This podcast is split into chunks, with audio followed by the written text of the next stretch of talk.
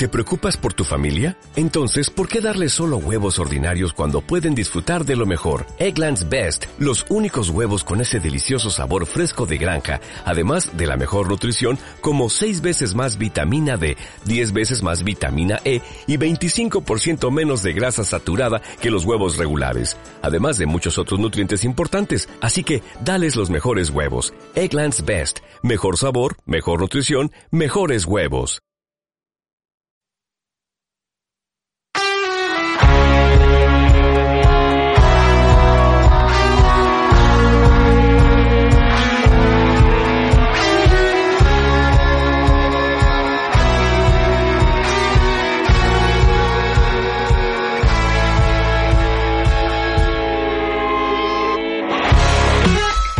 De verdad, eh, no sé definir esta canción de los Black Keys. Bla Black Kiss. Madre mía, los iba a fusionar con los los Black Eyed Peas y los Black Keys. Por favor, no, no hagas Madre augurios mía. de. Eh, uf, todo- no hagas augurios de mezclas raras de música que Todo- suficiente todo- tuvimos con Aurin Todo mal, ¿eh? y fórmula abierta. Eh, de los Black Keys. Es que... tremendo tema. Entra potente, verdad, entra potente. Además, hoy que encima traemos un tema con el que nos vamos a calentar. Sí, bastante, bastante. Pero bueno, antes que nada, presentaciones. No, no, esto es todo previo. Esto, como, como ha salido mal, cae en saco roto, ya lo hemos dicho, hasta que no nos presentemos, no, no computa. Entonces, yo voy a tirar para adelante. Y ahora ya sí, creo que hemos pasado lo suficiente para presentarnos. Muy bien. Así solventamos errores. bueno, mm, hola y bienvenidos a en lo Serio. Y estoy, como no podría ser de otra manera, con Guillermo Soto. Muy buenas. Y sí, hoy traemos un tema bastante, bastante jugosito, bastante salseante, precisamente por lo, mucho que suele gustar y, lo mal que se representa, paradójicamente, eh, sobre todo en el mundo de, la ficción, ¿no? En series, películas y demás. Y es algo que los criminólogos tenemos muy, muy como ya adjudicado como una medalla, ¿no? De que se supone que cuando decimos que somos esto, enseguida hay una definición que salta, salta de primeras que no tiene nada que ver. Y que no es ni definición, o sea, no di- definición. directamente es una etiqueta. Es una- exactamente, es una etiqueta. Es una comparativa. Bueno, eh, lo, lo desvelamos ya, que en el anterior episo- episodio dimos ya la turra bastante también. Yo creo que cinco minutos más de darle vueltas podemos sacarle. Total, esto es gratis. Y la gente ya eh, en casa reventando la radio con un martillo de hijos de... Bueno, va, sí. Eh, vamos a hablar de policía científica, vamos a hablar del... Lo del ya era hora, CSI, ya era hora. ya tocaba, de la investigación policial, de la tecnología que se utiliza, de qué es lo que pasa, qué es lo que no. Lo que, lo que el 75% de la población piensa que hace un criminólogo, cuando no, no funciona así. sacadas de la Universidad de los Testículos de Guillermo. De hecho, de hecho, alguien, efectivamente, el 50% de la gente se inventa los datos, así que no voy a ser yo menos. Yo pensaba que era el 85. Por, podría, básicamente. hay un estudio que dice que el 80% de la gente que se inventa datos dice siempre el 80%. Aquí estás tú. Ver, por si no se había notado la... Aquí estás tú como re- representante de ese colectivo. Yo siempre diré el 80%. Pues bueno, vamos a hablar de criminalística. Como ya decimos, la criminalística no tiene, o sea, tiene que ver con la criminología, obviamente, pero no, no es todo lo que es la, la criminología. Lo que pasa es que siempre se ha quedado como en esta De etiqueta hecho, es un, un, tro- un trocito bastante Un trocito, reducido. sí, o sea, no es una parcela muy grande. que no lo, no lo llevamos a cabo nosotros de una forma directa, por así decirlo, ¿no? Que es esto de, de llegar a la escena de un crimen, pongámonos en un crimen violento y empezar a analizar las pruebas, el Sacar análisis, el bolígrafo. sacar el, el bolígrafo Sacar el para bolígrafo. coger el pelo, todo Claro, el tema claro. de análisis de pruebas en, en la escena del crimen, el tema posterior de laboratorio, análisis de ADN y todo esto. Esto se queda más bien como una etiqueta si lo, si lo comparamos con lo que hace la labor de un criminólogo. Está- Aquí estaríamos hablando de única y exclusivamente criminalística. ¿Se toca? Sí, por supuesto que se toca. Ahora, tenemos que ahí- conocerla, tenemos que saber cómo se trabaja. de ahí, a, de ahí a que seamos nosotros los que lo hacemos con nuestras manos de forma artesanal, pues tampoco... Que hemos pasado por laboratorio. Sí. Se hemos pasa. visto cómo se hace, lo hemos hecho, hemos aprendido.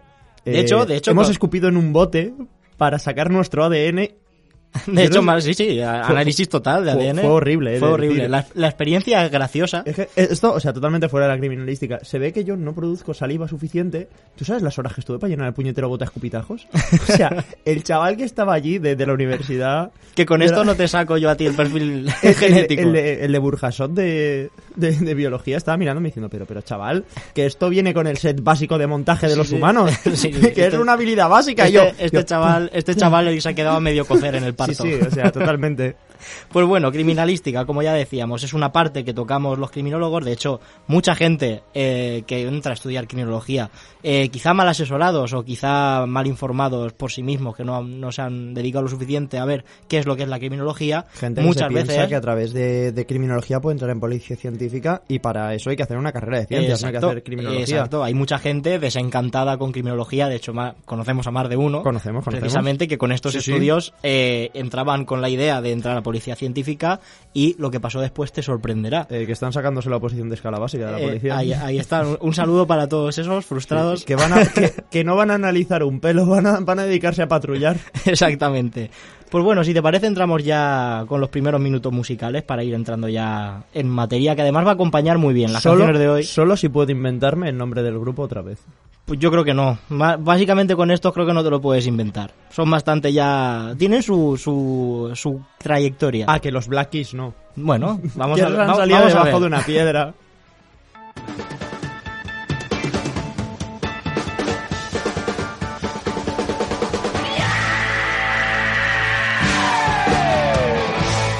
Uf, eh, La cosa está en que la gente no los conocerá por quiénes son, Sino por, por lo que representaron. que, que- que Estamos gran- hablando de, gran elección. de va- varios años de mucha turra de CSI Miami.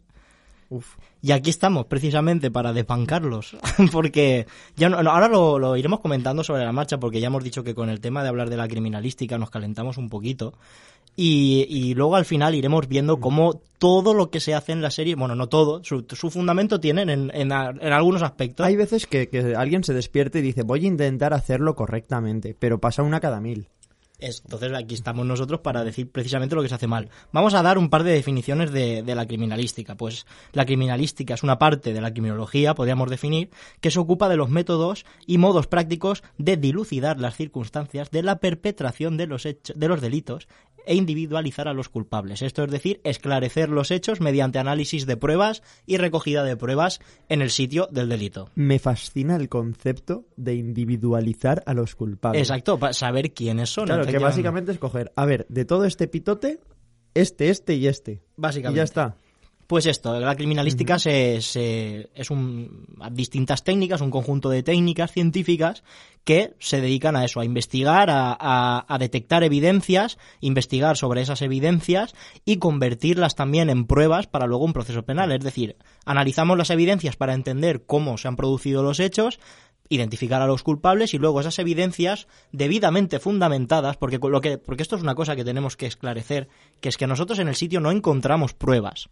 En el sitio se encuentran evidencias que son estudiadas. Y eso se lleva al laboratorio, se le hace unas cosas y en el momento en el que eso se puede relacionar y vincular y es lo suficientemente potente como para poner en entredicho la presunción de inocencia, Ahí es una prueba. ahí es una prueba. Prueba de cargo, tipo Claro. americano. Ahí sí Prueba de sería una prueba. Hasta entonces lo, único, lo único que hablamos son evidencias. Un pelo en una escena del crimen, manchar de sangre, Claro, porque ropa. tener un pelo que no sabes de quién narices es no es prueba de nada, de sí, aquí hay un pelo. Hablaremos, hablaremos de eso porque justamente con Mm. el, con el tema de las series... eh, También aclarar otra cosa, que las series siempre tienden, porque, a ver, el proceso, este proceso, al ser científico, es matemático, es aburrido de ver. Matemático en el sentido de es A, B, C. Llegamos, cogemos evidencias, analizamos, vemos con qué podemos relacionar esas evidencias para, sí, son, para que eh, sean las herramientas de análisis están ya más que instauradas y Tal cual. precisamente funcionan Claro. porque ya tienen un punto de, de validez científica que las avala, vaya. Pero las series americanas nos quieren vender el Sherlock Holmes, el que llega a Horatio, se monta su pitote mental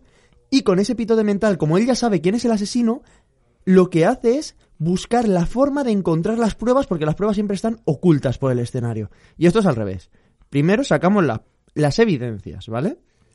Y luego esas evidencias las analizamos para ver cuáles pueden ser probatorias y qué nos dicen. Nosotros construimos en función de las pruebas.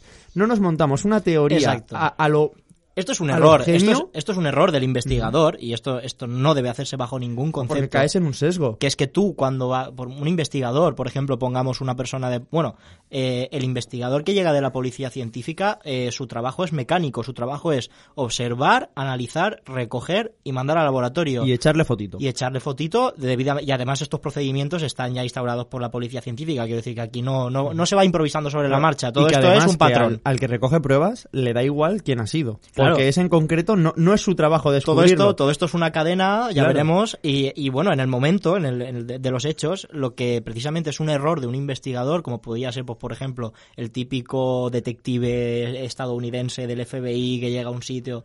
El hecho de llegar a una escena de un crimen violento, por ejemplo, y ya ir tú con ciertos prejuicios o, o- o con tu película montada, como suele pasar en las series, lo que te lleva precisamente es eso, a caer en un sesgo y a que te des cuenta de que puedes dejar de ver ciertas cosas o puedes guiar la investigación por un sitio en el que quizá realmente no, no es el correcto, Porque solo por el hecho de que vas con, Pero con esa porque lo que estás buscando es justificar tu teoría. Entonces puedes dejar pasar o puedes obviar ciertos elementos o puedes incluso forzarlos de tal manera en la que los ates, pero lo que te dicen en la serie de eso es circunstancial, señoría.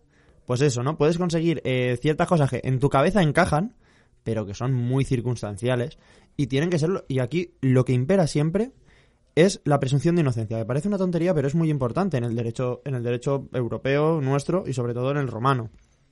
Que es del que derivamos nosotros y coge mucho más eh, a través o después de la Edad Media, ¿vale? Eh, la, la importancia de lo que viene a ir siendo la presunción de inocencia es, es enorme. Pasamos de que te puedan torturar para conseguir una confesión a de repente decir, no, hasta que no sepamos que esta persona es culpable 100% no se le puede tocar ni un pelo. Hay una frase que no recordaré de quién es, que es que vale la pena 100 culpables sueltos que un inocente en la cárcel, ¿no? Es, esto es en lo que se, se argumenta todo nuestro sistema penal. Y de hecho, bueno, haciendo un pequeño análisis que no debería de entrar aquí, va a entrar muy por encima, pero parece que los tiempos están pasando a como esto, esto de culpar a alguien porque sí, porque apetece, y luego ya que demuestres si es inocente, se, se hacía antes a nivel bueno, jurídico, entre grandes comillas, pero llamar aquello justicia era, era, o sea, eso sí que era un reto. Eh, ya no ocurre, ¿no? Y ahora nuestro sistema penal es muy fuerte en cuanto a pro- la, proteger la presunción de inocencia, pero parece que esto se ha desviado a las redes sociales, se ha, se ha desviado al comportamiento de las personas y hay una pugna, una persecución y, y sobre todo, eh, pues eso, se destruye este, este principio enseguida. En cuanto pasa un delito, mira, mm, bueno, espaciotemporalmente no sé cómo quedará, pero hay un ejemplo muy claro y viene al cuento, además. En Valencia, hace poco, en una discoteca muy famosa, de la que decimos el nombre, no lo decimos. Mejor no. Bueno, de la que no diremos el nombre, pero, os imagine- pero no tardaréis en descubrir cuál es. Para, bueno, los que seáis de Valencia. Pues eh, ocurrió una violación múltiple hace muy poco dentro de los baños de esta discoteca. Y eh, hay dos detenidos. Dos detenidos a los que automáticamente eh, eran culpables. Sí o sí, eran eh, culpables. Aquí se produjo, eh, con los casos de violencia de género, además, Se pa- pasaron por sus- parte de las redes sociales se hace una, una condena muy fuerte. Se han pasado sus fotos, sus datos personales, se les ha acusado de todo. Vale, se han sacado las evidencias científicas. Y prueba prueba de ADN que no ha sido no ha No- sido no son ellos. no son ellos vaya, no son ya. ellos. Que ha, ha salido un iluminado a decir, eh, ¿y si llevaron condón? Bueno, podría ser. Eh, hay muchas cosas que, que argumentar ahí de por qué seguramente no, pero bueno, vamos a quitar. todo esto es pura a- criminalística Claro, la prueba de ADN que se considera lo suficientemente válida como para como para determinar la culpabilidad no, no, la- ya ha no- salido que no- 99,9% de efectividad, o sea, es, es, es inne- innegable el ADN. Pero bueno, supongamos lo de que llevaban condón y tal. De primeras, el condón seguramente se habría encontrado en los alrededores porque nadie se lleva el condón a casa de premio, ¿vale? Tú, no, tú como violador no te lo llevas en plan de ¡Mira, Sí, mamá! de- de ¡Mira lo que traigo! de trofeo No, eso, eso no ocurre, ¿vale? Los, los condones de los violadores se suelen encontrar cerca. De hecho, muchas veces se consigue más ADN así que el que dejan en la víctima. Porque en la víctima, de hecho, pues es... Es no es tan más fácil. complicado. Claro. O sea, entendamos esto, punto uno, punto dos. No... Aunque fuera así, aunque fuera que gastaran condón, se lo han llevado y lo han tirado en Sí, su casa eh. porque son unos genios del mal, vale, tenemos un problema. No podemos romper su presunción de inocencia. Por tanto, nos quedamos en jaque. Y por tanto, esta gente es inocente hasta que se demuestre lo contrario. Ahí está. Es duro tener que aceptar esto en caso de que sean culpables, pero es lo que hay. recuperamos el tema criminalística porque vamos a entrar preci- precisamente, por ejemplo, en, un- en este caso de, de- de violación de Valencia, es uno de los casos en que vemos que el ADN ha funcionado.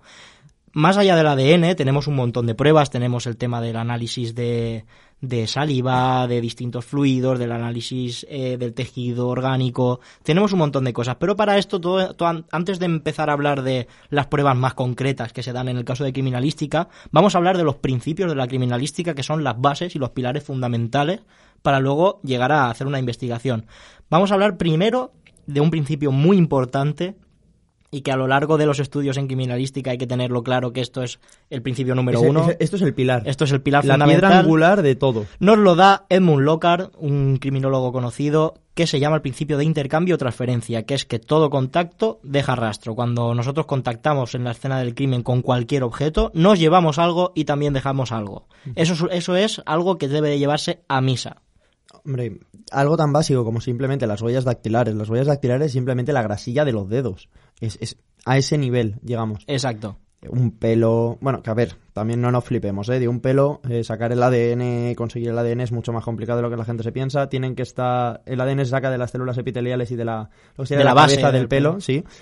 Del pelo sí que se puede sacar, del pelo en sí se puede sacar el ADN mitocondrial, que esto puede servir para asociar a alguien, pero no está pero no para identificarlo, claro, porque el ADN mitocondrial eh, viene es el que se transmite de las madres. Todos tenemos el mismo ADN mitocondrial de lo que sería nuestra madre mitocondrial eh, común de la especie.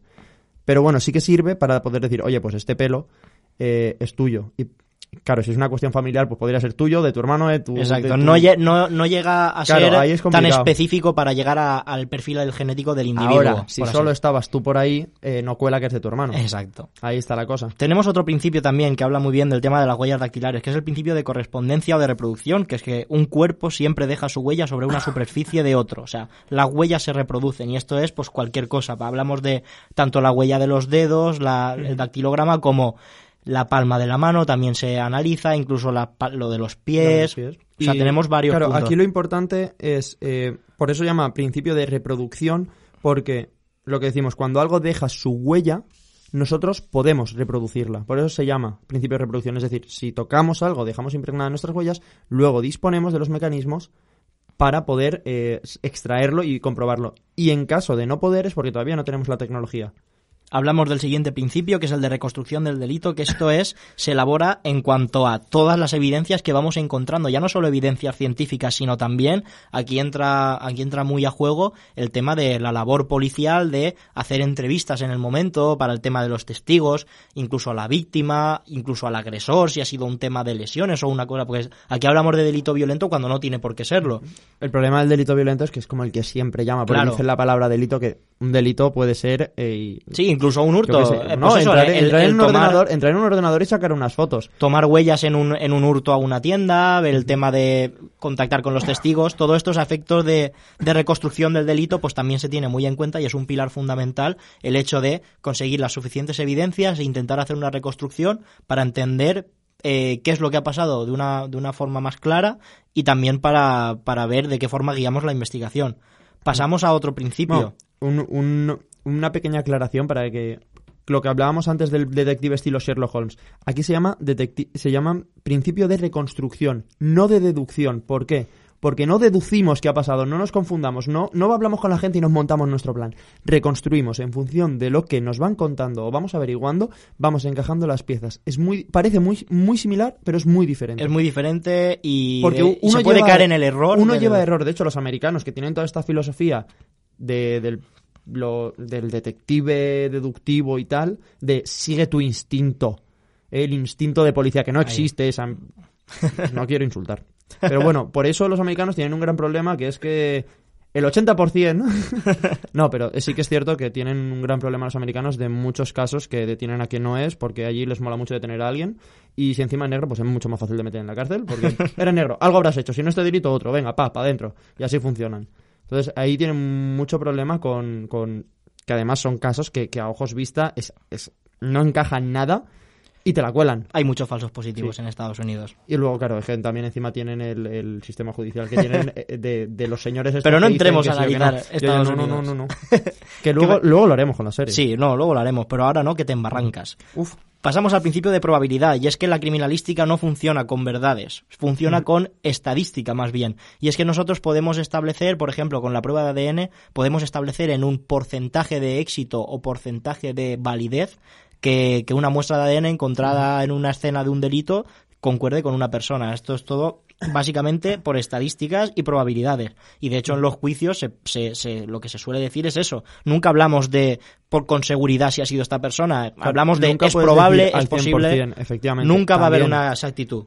Decimos, eh, dentro de los grados de... Cuando se realizan X pruebas, se habla de los grados de probabilidad que hay. El ADN 99,9 de eficacia, 99,8. Vale, es un grado de probabilidad tan elevado que es absurdo llevarle la contraria. Hay otras pruebas que baja la validez y por tanto cuando se presentan se tiene que tener muy en cuenta que esa prueba a lo mejor no es tan fuerte o, no es tan vinculante como se cree. ¿Qué pasaba, por ejemplo? Mira, me viene así este... El que quemó a los hijos, el que hizo barbacoa.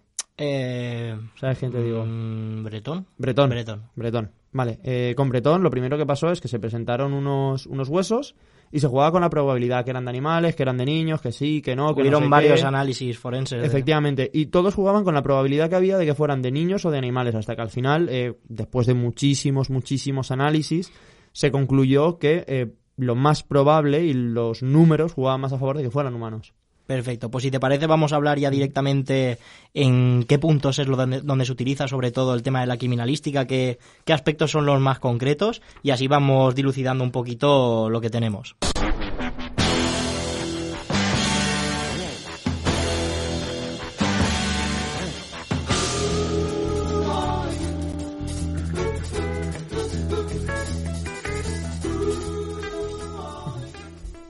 Vamos a comentar un poquito Vamos con la chicha, con lo que la gente quiere escuchar, la gente quiere hablar, lo que la gente ha visto en las series, ¿no? Que son las técnicas, ¿no? Las ciencias que nosotros aplicamos. Tenemos una larga lista, la posiblemente más famosa de las que más ha salido en la serie. Directamente, voy a entrar al tajo. Sí, sí, sí. Balística. Esto va picadito. La balística es el análisis o el estudio de cómo funcionan las armas de fuego y las balas en sí mismas. No es definición de libro, ¿vale? No la notéis. Estamos dándola muy por encima. No, esto no entra en el examen tampoco. Claro, pero desde la transferencia de la propia pólvora cuando se dispara, a cómo funcionan o qué tipo de marcas o heridas dejan las armas de fuego. La evolución de la bala dentro del cuerpo o incluso, Incluso la interacción con el entorno. Claro, incluso la distancia no es lo mismo pegar un tiro a bocajarro que deja eh, el anillo de quemado, deja las marcas de pólvora, deja unas, unas cosas. El orificio de entrada no es el entrada, mismo. efectivamente. Claro, porque lo destroza de una manera o de... Siempre lo destroza. Pero Claro. dependiendo de la distancia... Pero una entrada, una, entrada, una, un tiro a distancia siempre va a ser una entrada más limpia que no solamente cuando penetra la bala con todo el carbón, todo el fuego del disparo a La, di- bocajarro. la por dispara a bocajarro, te, li- literalmente te quema. Te Claro. prende fuego. O sea, te quema la ropa. Tal cual. Por eso se llama a quemar ropa. Porque, de verdad, quema. Sale fuego. Sale Sí, fuego sí, de, la, de la punta de la pistola. Por lo que sea, funcionan así por, lo, armas por de lo- fuego. por lo que sea, arma de fuego, hace fuego. Vaya, ¿quién lo iba a decir?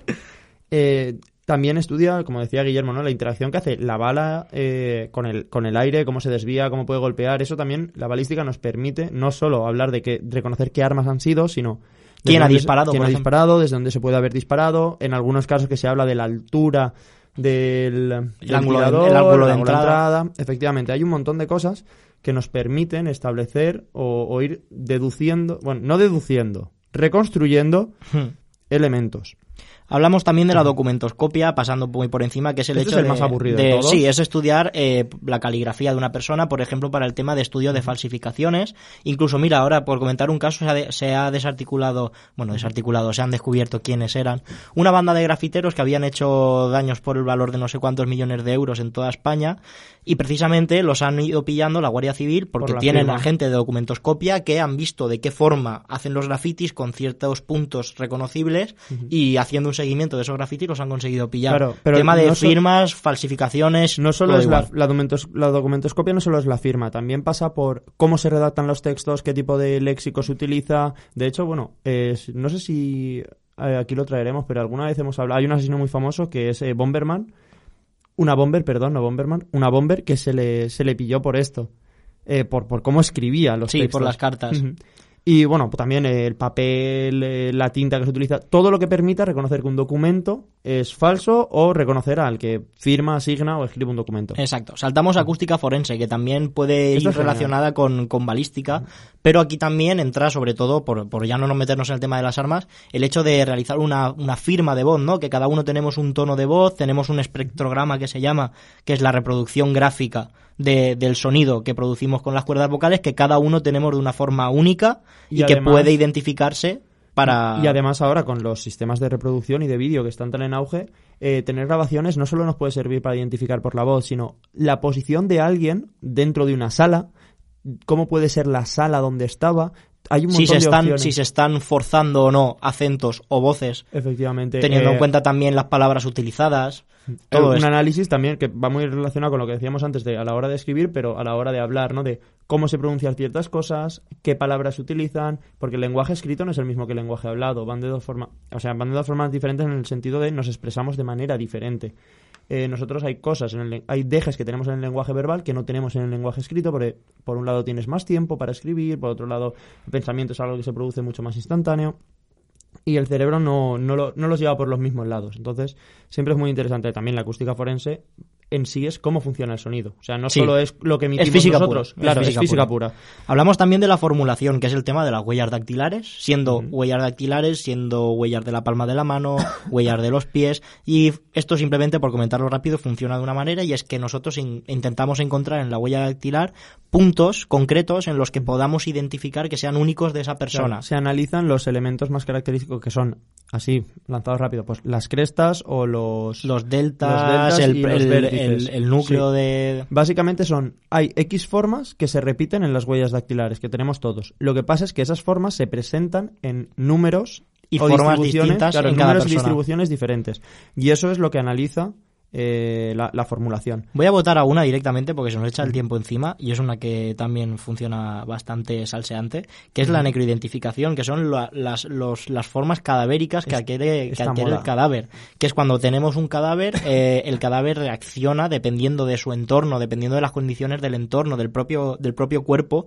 Eh, se pueden encontrar signos cadavéricos distintos. Por ejemplo, existe el tema de las livideces cadavéricas, que es que la sangre del cuerpo, digamos que baja hacia la parte del suelo donde está apoyado el cuerpo, y si luego ese cuerpo es movido cada, al, al cierto tiempo, esas livideces, como ya está coagulada la sangre, van a mantenerse. Y eso nos puede, nos puede permitir ver si un cuerpo se ha movido o no después de la muerte. Aquí, aquí hablamos de, de una valoración médico-forense, ¿no? La, y también la- dentro de la necroidentificación pasa cuando un cuerpo está ya muy putrefacto, que se hinchan, se vuelven, vuelven negros, conseguir de alguna manera identificar o restaurar el cuerpo. Eh, por ejemplo, cuando los dedos se secan hay técnicas para... co- literalmente, cortamos el dedo, cortamos la piel del dedo y nos hacemos...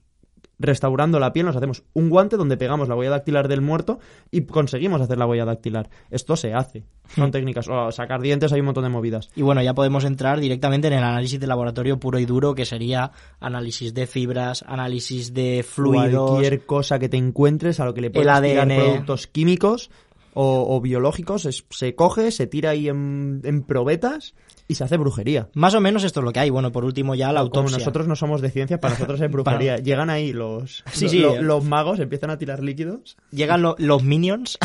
lo- lo- los minions de la ciencia. y por último me- comentar por lo que decíamos. ¿Qué ocurre en las series? Que es lo que ya queremos para el poquito tiempo que nos queda. Queremos decir que, que no os creáis todo lo que sale en la tele. Porque, por ejemplo, simplemente, eso que hace en el CSI de entrar eh, con, su, con su ropita de calle, con su abrigo, con el pelo suelto a una escena del y crimen. su bolígrafo. Fatal. Es esto fatal. O sea, como veis, la policía científica muy bien, muy bien hace también en su labor.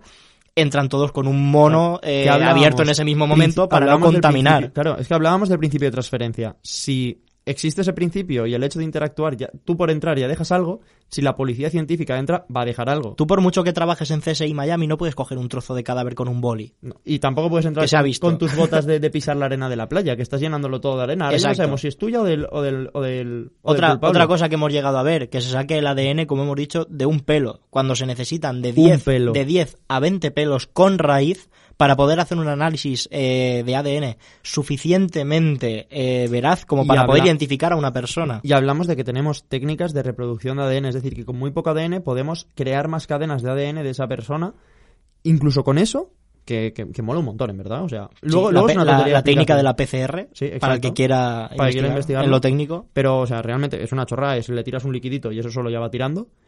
Pero, eh, incluso con eso necesitamos una cantidad mínima, y es lo que decimos, de 10 a 20 pelos. O sea, estamos hablando de haberle arrancado un mechón de pelo bueno. O sea, de tener que Con haber- raíz. Claro, de tener que haberse peleado tirando de los pelos. Sí que es verdad que la- aquí en las series se hacen, se hacen locuras. Así que bueno, para simplemente era esa idea, que vea, que daros cuenta de que no todo lo que pasa eh, es correcto y sobre todo que las técnicas muchas veces se pasan de ficción en cuanto a que sí son técnicas que existen, pero no de la forma o de la facilidad. Se basan en un principio, ¿vale? Y es que si tú lo pones como realmente es, te vas a aburrir porque es todo pim pam pum, fuera. Entonces necesitas darle fantasía y ilusión, y eso a la gente es lo que le gusta. Pero ya está. Hay que entender eso y yo creo que hasta aquí habrá quedado claro. Criminalística, no criminología. Ahí lo dejamos y nosotros nos vamos con unos segunditos musicales para despedir el programa.